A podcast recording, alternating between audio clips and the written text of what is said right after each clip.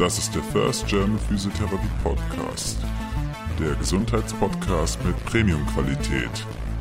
Investigativ, innovativ und integrativ. Wissenschaft zum Greifen nah. Hallo Community, mein Name ist Anton Schwibbe. Und bevor der Podcast beginnt, möchte ich noch ein wichtiges Thema ansprechen. Damit der Podcast weiterhin erfolgreich bleibt, wäre es gut, dass ihr den Podcast abonniert, ihn kommentiert und weiter verbreitet. Der Podcast ist auf sämtlichen Social-Media-Kanälen zu erreichen. YouTube, Facebook, Twitter und Instagram. Danke für eure Mithilfe und viel Spaß beim Zuhören. Ich begrüße euch ganz herzlich zum zweiten Teil des Podcasts mit André Meichtri und Jan Althoff. Es geht wieder um das Thema Statistik und der erste Teil ging ja um die Inhalte der Statistik und der zweite um die praktische Anwendung. Lasst euch überraschen und viel Spaß beim Hören. Wenn du einem Physiotherapeuten drei Sätze über Statistik sagen solltest, was würdest du dem sagen? Ja, das erste würde ich vielleicht sagen, eben jede Beobachtung ist fehlerbehaftet. Und ich habe jetzt bis jetzt eben dann meistens dann von den Zufallsfehlern gesprochen, die nicht gerichtet sind. Aber es gibt natürlich dann noch die, die schlimmeren, die eigentlich nicht Thema von der Statistik sind, aber die systematischen Fehler, die Verzerrungen, wie eine nicht geeichte Waage zum Beispiel. Und das wäre das Erste. Und dann eben, wenn man, der zweite wichtige Punkt in der Statistik ist, man sollte verstehen, was ist die Quantität von Interesse. Zum Beispiel, wenn man eine Studie liest, was ist die Hauptquantität, um die es in dieser Studie geht. Was will diese Studie?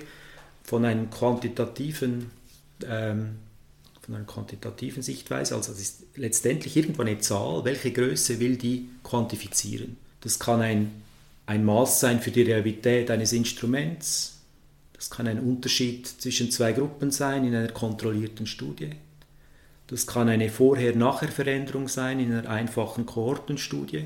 Und das nennt man dann einfach eine sogenannte Punktschätzung von diesem Effekt. Das ist dann eine Zahl, das ist der Best Guess, das ist das, was man in den Daten jetzt gerade sieht. Zum Beispiel eine Gruppe hat 10 Grad mehr Flexion als die andere. Und dann der dritte Schritt wäre dann, wie unsicher ist dieses, diese Schätzung. Das versucht Statistik dann anzugehen. Und der Physiotherapeut muss ja dann nicht verstehen, wie man solche Unsicherheiten quantifiziert. Er muss eigentlich immer wissen, jede Messung und auch jedes Studienresultat hat eine Unsicherheit. Meistens mit eben sogenannten Konfidenzintervallen wird das quantifiziert. Und ohne die Unsicherheit, man sollte nie ohne die Unsicherheit eigentlich ein Resultat kommunizieren. Mit anderen Worten, man sollte nicht nur das Abstrakt lesen. An der Stelle wollte ich nochmal gerne Werbung für unseren Bobat-Podcast machen, wo wir das Thema bereits aufgeschlüsselt haben. Wir laden dich herzlich dazu ein, ihn dir gerne nochmal anzuhören. Also ich habe nichts gegen Bobat, um Gottes Willen. Ich, bin, also ich muss ehrlich sagen, ich war einfach ein Generalist und ich hatte halt immer ein bisschen in meinem Hinterkopf noch eben so, mich hat immer so ein bisschen die Physik und die Statistik interessiert. Und zu meiner Schande muss ich gestehen, ich habe keine Ausbildung zu Ende gemacht, weder manuelle Therapie, noch ich habe immer nur den Grundkurs gemacht. In dem Sinn bin ich da absolut keine Kapazität. Wir wollen dich heute nicht überprüfen, ob du das alles kannst oder nicht kannst. Für uns sind gerade andere Themen viel wichtiger. Und so kommen wir auch zur nächsten Frage. Bei wie vielen Arbeiten wurde bisher statistisch unsauber gearbeitet? Ja gut, ich kann jetzt da nur für mich sprechen, oder? Dort, wo, wo ich dabei war. Die, die Unsicherheit, also die Unsauberkeit ist natürlich oft nicht jetzt in der Statistik selber, sondern im ganzen Projekt. Eben aus die Gefahr der Unsauberkeit, müsste man sagen. Eben wenn es Druck gibt, von verschiedener Seite, kann es Druck geben. Der kann der Druck kann bewusst oder unbewusst irgendwo in der Luft sein, oder? Und wie ich schon mal gesagt habe, Statistiker neigen eher dazu, zu bremsen oder eher bescheiden zu sein. Jetzt aus technischer Sicht kann die Unsicherheit, also diese Unsauberkeit, Entschuldigung, es kann manchmal ein bisschen an der Grenze sein, wenn man, es gibt so parametrische Verfahren und nicht parametrische. Parametrische Verfahren sind, wenn man so Modelle macht, die einfach sind. Zum Beispiel, wenn man so einen Punkteschwarm einfach mit einer Gerade modelliert, eine lineare Funktion. Und manchmal muss man entscheiden, ist jetzt das genau genug? Darf ich so einfach sein oder müsste ich jetzt eine kompliziertere Funktion nehmen, um diese Daten zu erklären? Und ist es nicht immer ganz klar, wie man jetzt da vorgeht. Es gibt äh, verschiedene Ansichten, ob man jetzt da wieder einen speziellen Test macht, um zu entscheiden, oder ob man das rein visuell macht. Und da kann ich jetzt für mich sprechen, dass ich da manchmal Momente habe, wo ich denke, tue ich jetzt da übertreiben, wenn ich das so vereinfache. Meistens macht man dann irgendwie eine Sensitivitätsanalyse, dass man sieht, wenn man es dann kompliziert machen würde, dass das Resultat dann eher besser wäre. Also eigentlich tut man schon eigentlich so arbeiten, dass man, man sagt, konservativ arbeitet. Man sagt dann, dass die Schätzungen eher konservativ sind, also immer eher, immer eher unterschätzt. Aber jetzt, ja, wie viele Studien, jetzt ist immer die Frage, es geht natürlich auch ein bisschen um, um die Relevanz unserer Wissenschaft. Und wie ich schon gesagt habe, ich glaube, wir sind immer noch ein bisschen am Trainieren.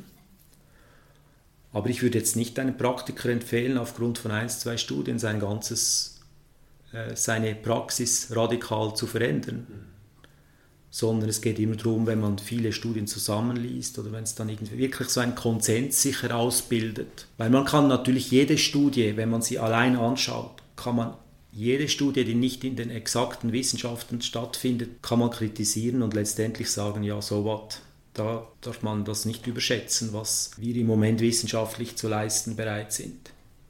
Aber ich glaube doch, dass so Studien helfen können, einfach die eigene Praxis ein bisschen zu reflektieren. Vielleicht bestätigt das einen das, was man macht. Oder vielleicht tut es, geht es total gegen das, was man macht. Da kann man seine Praxis auch anders eichen. Es gibt natürlich Leute, die sagen, dass ein Großteil publizierter Resultate nicht belastbar sind.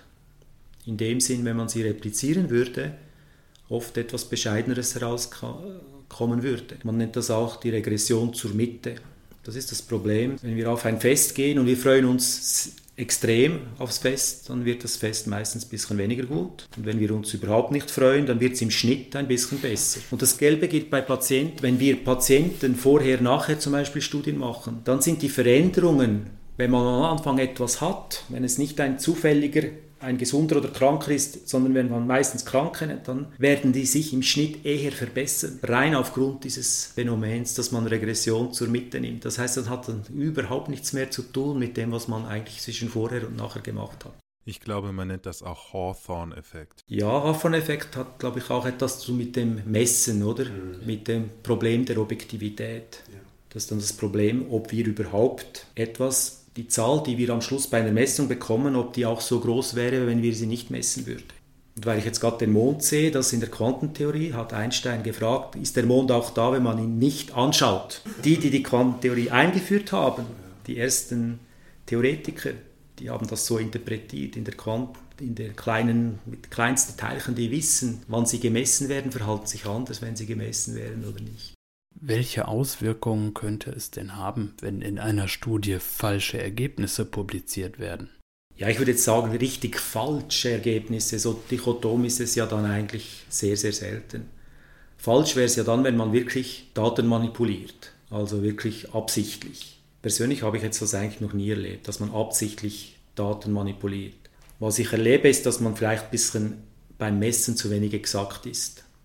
Das kennen wir alle, oder wenn wir nach Laune, Müdigkeit und so, wenn man misst, das, aber eben das versucht man dann wieder herauszumodellieren, indem man da, da Zufallsverteilungen drauflegt.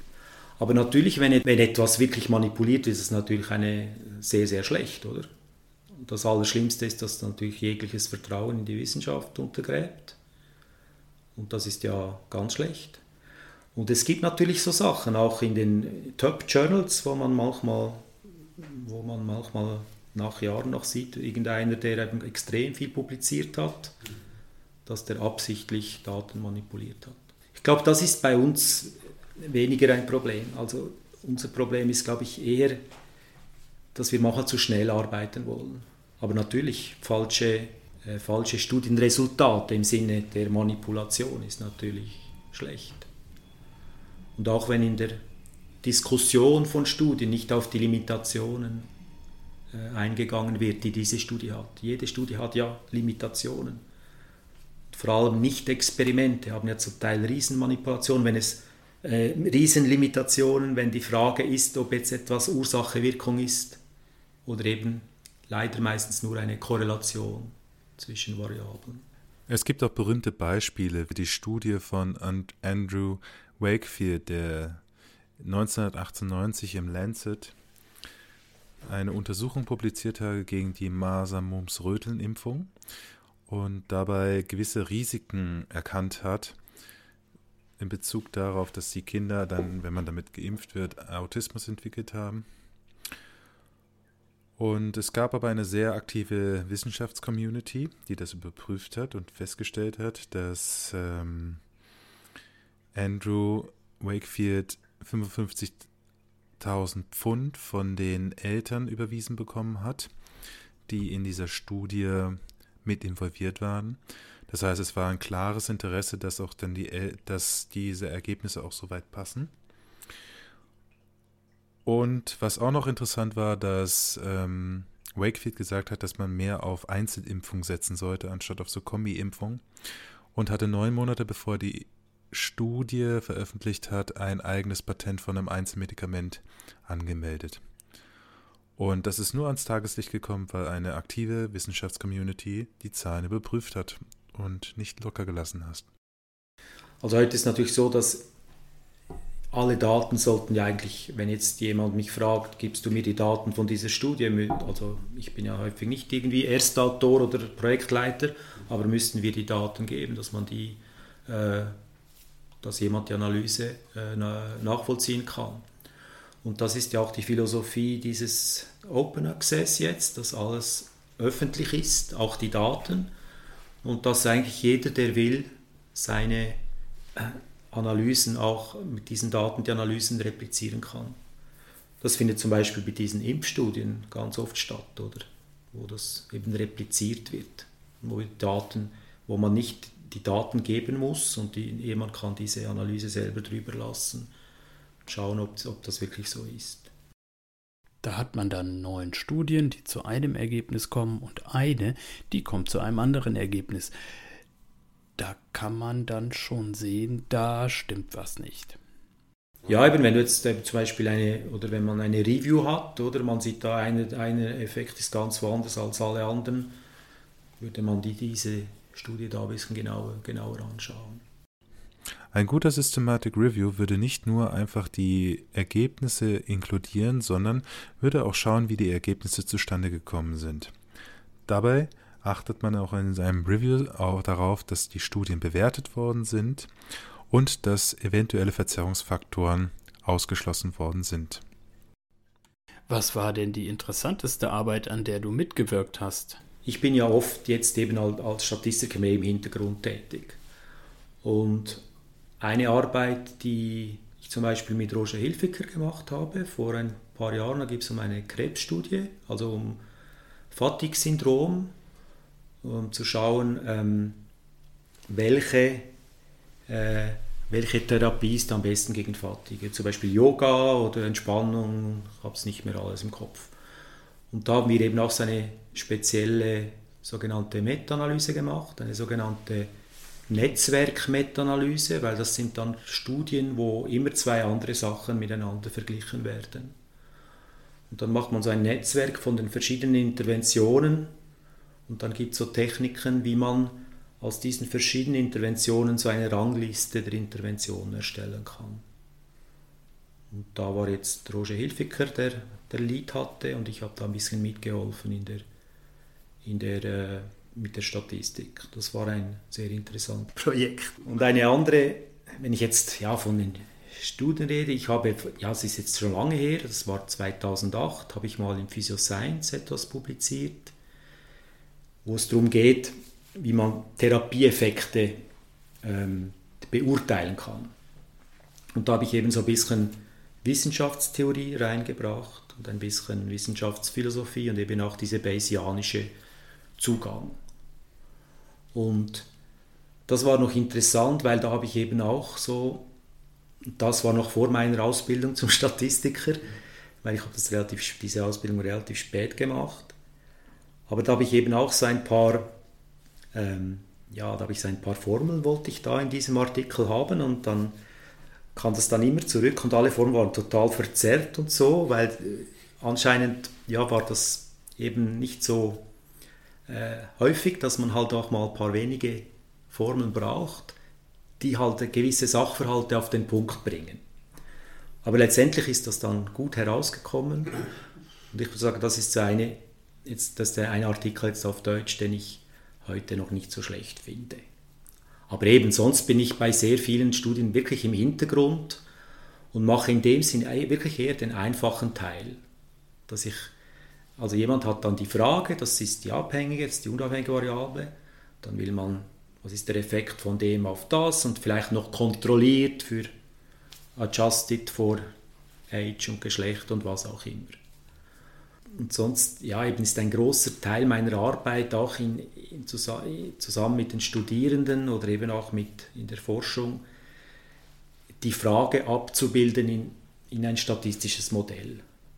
Und ein Modell ist eigentlich dann nichts anderes als, man will dann irgendetwas modellieren, zum Beispiel eben äh, eine, eine Beweglichkeit modellieren und dann man hat als unabhängige Variable einfach die Gruppenzugehörigkeit.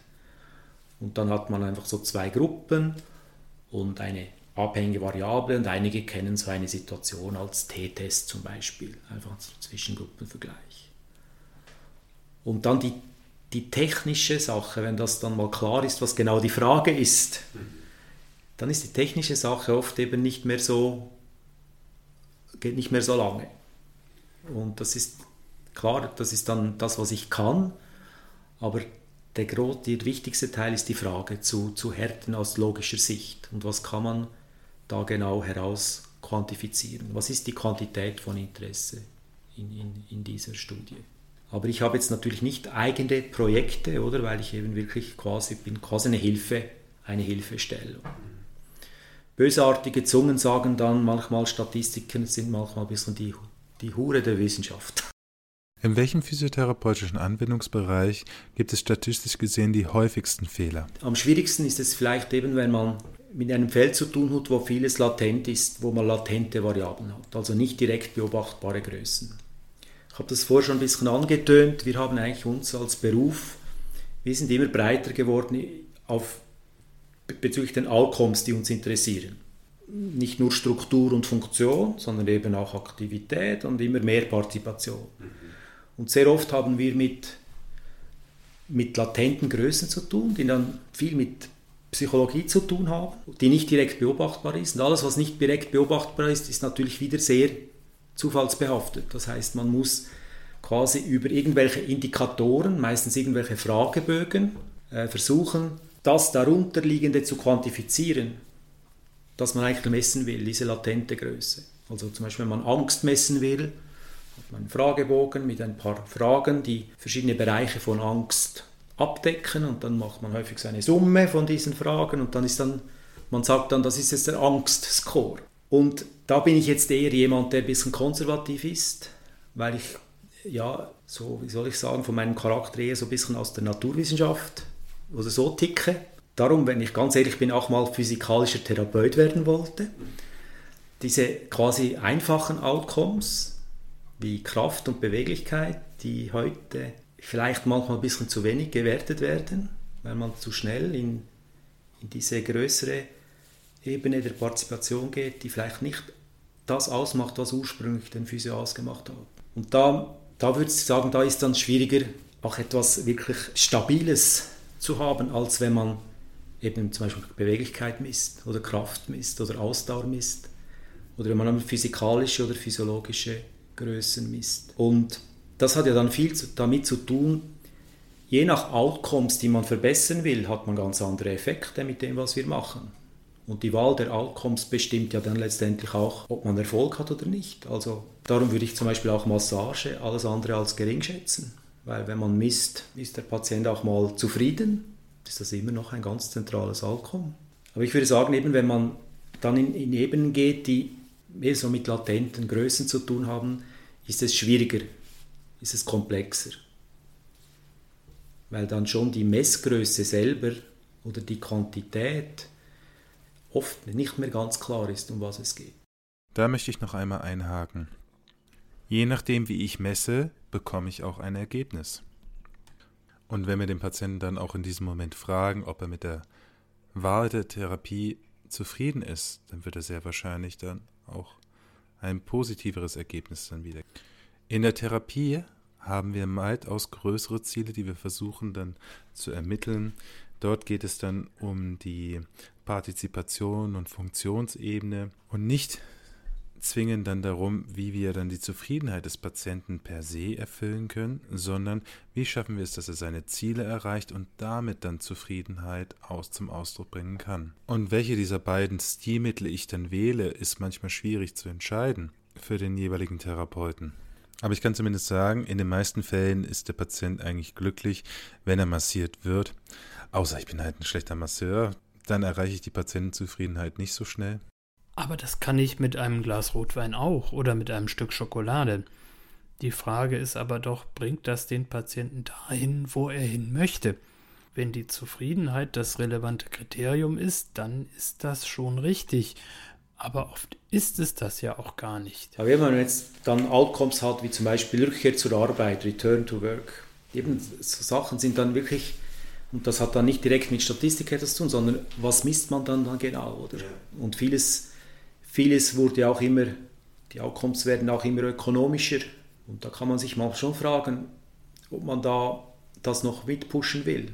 Ob das dann, aber das ist eine philosophische Frage. Wir sind ja ein bisschen schon in einer Zeit, ich habe das Gefühl, ich bin ja weg vom, vom Fenster, aber das Hands-on, das war ja schon jetzt eine nicht kurze Zeit ein bisschen unpopulär. Aber ich habe das Gefühl, ohne das ist der Beruf auch ein bisschen gefährdet, oder? Weil das ist dann schon ja, aber eben das ist jetzt vielleicht, weil ich da ein bisschen altmodisch denke, ist das schon das, was man noch ja, gedrillt hat und das, was ich eigentlich morgen noch könnte, so spüren und massieren und das ist wirklich ein, natürlich ein radikal anderes Thema, aber äh, eben, um deine Frage zurückzukommen, sobald wir eben so mit latenten Konstrukten und, und, und schwierigen Outcomes zu tun haben, da wird es eben kompliziert. Ja. Ich würde nicht sagen, dass dann da viele, dass da Fehler, mehr Fehler sind, aber es ist dann allgemeiner unsicherer. Es ist dann wirklich mehr Lernen drin in den Resultaten, würde ich jetzt mal sagen. Also man könnte das da, oder es gibt Psychologen, die sagen, man kann alles messen. Und Physiker würden natürlich manchmal sagen, ja, was ihr da misst, das ist doch ja, total konstruiert. Mhm. Und da gibt es das ganze Spannungsfeld natürlich. Ich glaube, das ist tatsächlich das Problem. Wie messe ich denn Partizipation? Das ist nichts, was ich mit einem Gerät messen kann, da kriege ich keinen Zahlenwert raus. Das Problem ist ja, dass der Patient nicht einen konkreten Zahlenwert erreichen will. Wenn der kommen würde und sagen, nach meinem Schlaganfall möchte ich wieder mit 5 km/h drei Kilometer weit laufen können, dann hätten wir es ja einfach. Aber das sagen die ja nicht und zufrieden sind sie, wenn sie massiert werden. Aber das bringt sie nicht auf die drei Kilometer und schon gar nicht mit 5 km/h. Das meinte ich mir mit, was ist dann, was ist das Ziel, was messen wir und was, was will der Patient eigentlich erreichen? Aber vielleicht du sprichst ja die, ein neurologisches äh, Thema an und ich fand darum die Neurologie interessant, weil ich mir da nie große Frage gestellt habe, ob jetzt was wichtig ist. Ich dachte, der muss jetzt wieder einfach auf die Beine und der muss wieder gehen. Ja. Und dann ist das offensichtlich aber wenn man dann eben so mit Fragebögen zu tun hat, wenn man die bewerten muss, ob jetzt die valide und reliabel sind, das war eben die Frage von vorher, dann ist das manchmal wirklich schwierig. Wenn dann man dann sagt, ja, das ist jetzt ein valider Fragebogen, das ist dann mal wirklich oft übertrieben, wenn man das sagt. Und da wäre manchmal ein bisschen eben, da wäre manchmal ein bisschen Bescheidenheit besser. Ja. Aber jetzt das Beispiel von dir, natürlich braucht es dann nicht so eine, eine das kann man natürlich dann irgendwie ordinal halten, er geht wenig, viel, oder, aber eben, dass er wieder auf die Beine, das sind dann wirklich wieder physikalische Sachen, die manifest sind. Und die fände fänd ich eben schon sehr wichtig. Vielleicht ist ja dein Gedanke sehr berechtigt, wieder auf diese klaren, messbaren Parameter zurückzugehen, die man handhaben kann und weniger auf die vielschichtigen, unklaren, schwer messbaren Parameter, wo ich dann einen Ersatz messen muss. Ja, ich, ja also du hast recht, ich meine es aber nicht nur bezüglich jetzt dem Messen, sondern auch bezüglich der Fachkompetenz. Wo sind wir kompetent? Ja. Und können wir über diese ganze ICF-Ebene, können wir da überall kompetent sein? Ich weiß nicht. Und, da, und eben wenn wir das immer weiterspinnen, dann sind wir, wollen wir überall ein bisschen etwas machen. Und dann wird man automatisch ein bisschen weniger äh, auf einem gewissen Gebiet wirklich äh, sehr gut, oder? Und ich glaube, das ist ja ein bisschen eine Frage, wohin der Beruf geht. Ja. Vielleicht müssen wir uns verstehen als Möglichmacher. ich kann mit dem Patienten erarbeiten, dass er wieder eine bestimmte Strecke mit einer bestimmten Geschwindigkeit gehen kann. Ob er sein Leben dahingehend umsetzt, was dann daraus wird, das muss ich dann vielleicht nicht in der Hand haben. Das ist auch gar nicht meine Aufgabe als Therapeut. Vielleicht ist das die Aufgabe des Sozialarbeiters oder von jemandem im Jobcenter, der eine Arbeitsberatung macht, aber das ist nicht mehr mein Teil der Arbeit. In Bezug auf das Thema Hands-on besteht ja aktuell die Tendenz, weniger Hands-on zu benutzen. Es ist eine Zeit lang sehr populär gewesen, damit zu arbeiten. In der Praxis sieht es wieder ganz anders aus. Dort wird es sehr viel angewendet. Aber was wir hier vergessen ist, dass diese ganzen Theorien, die es in der manuellen Therapie gibt, werden einfach nicht angegriffen. In Bezug auf das, was du am Anfang gesagt hast, wenn es um die anderen Disziplinen geht, wie in der Physik, wo gängige Theorien attackiert werden, damit auch ein Progress stattfinden kann. Ein möglicher Grund könnte auch sein, dass wir noch eine sehr junge wissenschaftliche Disziplin sind und dass wir in Zukunft die Chance haben, solche gängigen Theorien stark zu hinterfragen. Wir müssen auf die bisherigen Daten, die wir zum Anfassen haben, anschauen, analysieren, hinterfragen und Grundlagenforschung quasi betreiben, die uns momentan einfach auch fehlt. Weil es stellt sich immer die Frage, was ist das Ziel vom Anfassen? Was möchte ich damit erreichen? Welche Funktion möchte ich damit fördern? Warum mache ich das? Das heißt also, solche starken reflektorischen Fragen dann in dem Moment in diesem Prozess zu stellen um zu gucken, helfe ich dem Patient oder helfe ich ihm nicht. Wenn man in die Community geht die, und sich mit Therapeuten unterhält, die sehr lange Erfahrung mit dem Thema haben, merkt man, dass es schnell sehr stark Emotionen dann auch hervorruft, wenn Meinungen konträr sind. Ja, ich glaube, da haben wir eben, dass wir, wenn man so will, so die Diskussion entpersonalisieren, da haben wir noch Mühe. Eben, das war ja eigentlich ein Ziel der Wissenschaft, dass man miteinander lustvoll streiten kann und jeder eigentlich dann auch bereit wäre, über seine Position nachzudenken. Und das vollkommen recht. Früher äh, natürlich auch manuelle Therapie, je nach Konzept, das hat man dann einfach geglaubt, oder? Ja, das ist schon so.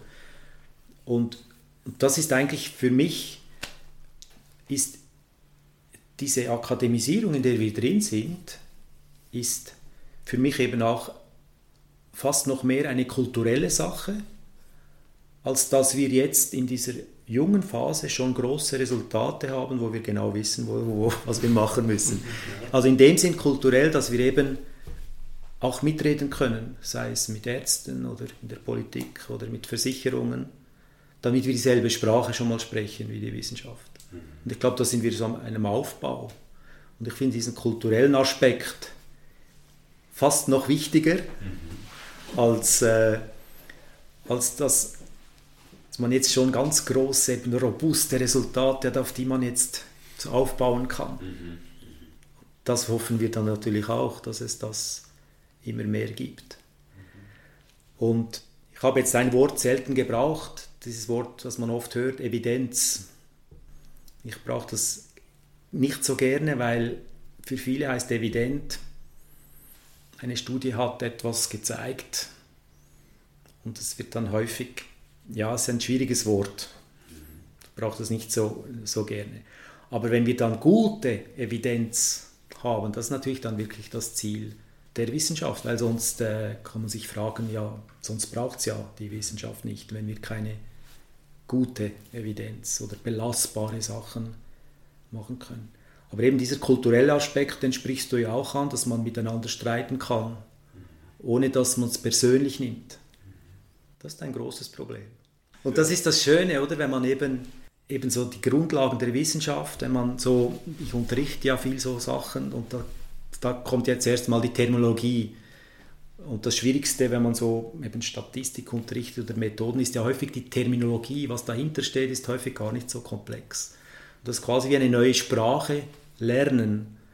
Und das macht dann äh, oft ein bisschen Mühe. Aber wenn man die mal hat, dann kann man besser miteinander kommunizieren, vor allem entpersonalisieren. Und das war natürlich früher ganz schlimm, das konnte man gar nicht, oder? Das war, dann gab es ja die Gurus und so. Und ja, aber ganz weg sind wir ja danach noch nicht. ich glaube, es ist auch ganz wohltuend, wenn man über so einen Gedanken etwas bescheidener wird und sagt, die Akademisierung ist eine Reise von tausend Meilen und wir sind jetzt gerade bei Schritt 4. In 100 Jahren wird man zurückschauen und den Kopf schütteln, aber auch sagen, Mensch, da waren ein paar gute Gedanken drin. Wenn ich mir anschaue, was haben die Ärzte vor 100 Jahren noch gemacht und was sind die durch Lernprozesse gegangen und mussten jahrhundertelang gehütete Überzeugungen über Bord werfen. Das haben wir ja noch gar nicht gemacht und wir beginnen gerade mal zu verstehen, was das bedeutet. Das sehe ich genau, du sagst das eigentlich genau, so wie ich das auch sehe. Also wir müssen einfach eben lernen, auch in der Wissenschaft, wie kommt man zu guter Wissenschaft. Und eben, wie ich schon gesagt habe, das ist, gute Wissenschaft ist Wissenschaft, die auch, also gute Theorien sind die, die auch strengsten Test widerstanden haben. Wissenschaft, die bestätigt, die werden eben nicht getestet. Und das kann man formal eben zeigen, das ist dann viel weniger stabil, oder? Und das müssen wir eben auch in der Wissenschaft lernen. Das ist ein Prozess, der auch ein bisschen wehtun kann, oder? Aber ja, ich glaube auch, wir sind noch ein bisschen, ein bisschen noch im Wilden Westen. Ich finde, du hast den O-Ton angestimmt und hast nochmal wunderbar das ganze Thema jetzt am Schluss zusammengefasst. Kurz gesagt, für mich war es auf jeden Fall ein sehr interessantes Interview.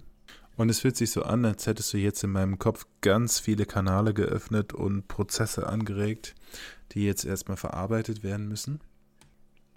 Und für dieses tolle Gespräch möchte ich mich nochmal herzlich bei dir bedanken.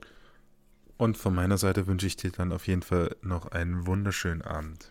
Ja, wünsche ich dir auch. Es war schön, das mal so präzise formuliert serviert zu bekommen. Da ist viel drin, was dann so im Kopf weiterarbeitet. Bye bye. Das war der First German Physiotherapie Podcast. Wenn euch das Projekt gefällt, unterstützt es, indem ihr dann den Podcast abonniert, Kommentare schreibt und Diskussionen anregt. Danke fürs Zuhören und bis zum nächsten Mal.